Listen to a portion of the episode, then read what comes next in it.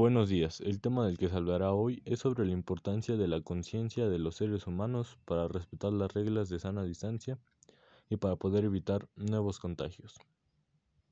El COVID-19 o coronavirus es una enfermedad que ya existía desde hace mucho tiempo, pero solo se presentaba en animales. Esta enfermedad se le nombró coronavirus ya que al verse en un microscopio se dieron cuenta que este virus tenía forma de una corona. Por eso es que se le dio ese nombre. Eh, en Wuhan, China, fue en que se dio el primer caso de un ser humano contagiado por este virus.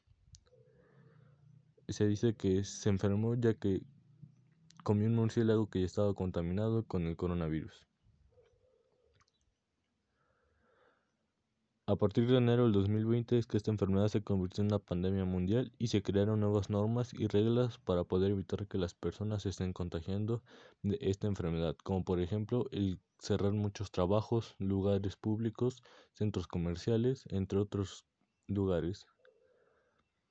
Y se crearon nuevas normas para poder tener una sana distancia y que las personas puedan seguir saliendo a comprar comida, cosas indispensables en la casa para poder quedarse dentro de su casa y evitar el mayor mm, contacto posible con las demás personas y así eh, reducir la cantidad de contagios de coronavirus.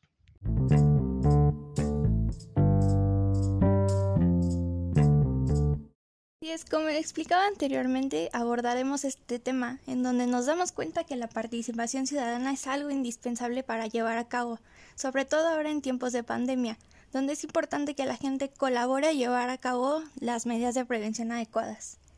Dentro de estos tipos o formas de participación se distinguen dos grandes ámbitos, el público y el privado. En este caso hablamos del público, que obedece a aspectos más globales, se incluye dentro de este la participación ciudadana y la política. Podemos observar que a lo largo de esta pandemia nos hemos tenido que enfrentar a varias cosas, al confinamiento, al crecimiento rápido y violento de contagios, fallecimientos de nuestros familiares y vecinos, a la falta de tratamientos científicos y a la fuerte crisis económica. Y es que para generar confianza en la población resulta útil la comunicación pública, sin embargo, el crecimiento continuo de cifras de información cambiante sobre constantes y nuevas situaciones que habían que enfrentar. Por ello, creo que es importante fortalecer más la información que se otorga a los ciudadanos para que puedan colaborar con las, medidas, con las medidas que se establecen y evitar los contagios y otras situaciones causadas por el virus. Aquí también entra la conciencia social, de nosotros como ciudadanos, ya que va en relación con la conciencia y una parte esencial de la coherencia.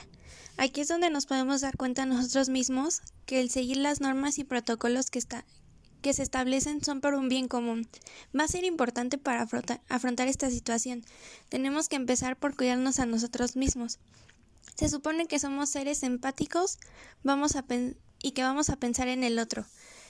Sin embargo, hay mucha gente a la que no le importa y no deja de mirarse a sí misma, sabiendo que quizá está poniendo en riesgo la vida del otro al romper con las restricciones o no tomando medidas preventivas.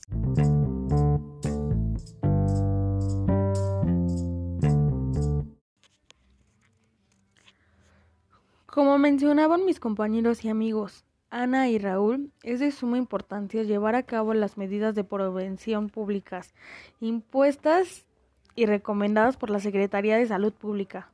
En este momento me tomaré el tiempo de leer alguna de las medidas porque si no son conocidas. Número 1. Evitar aglomeraciones. 2. Utilizar mascarilla y careta.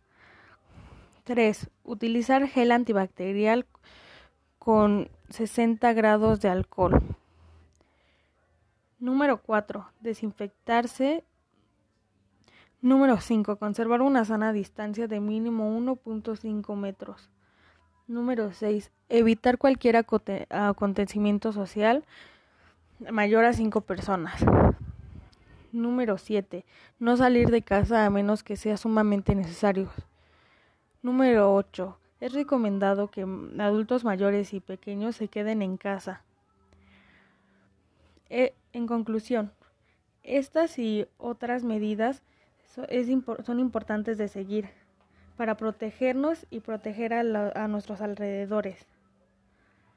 Recomendamos que visiten la página salud.edomex.gov.mx para resolver más dudas, ya que aquí están subiendo más recomendaciones, la situación actual y los semáforos.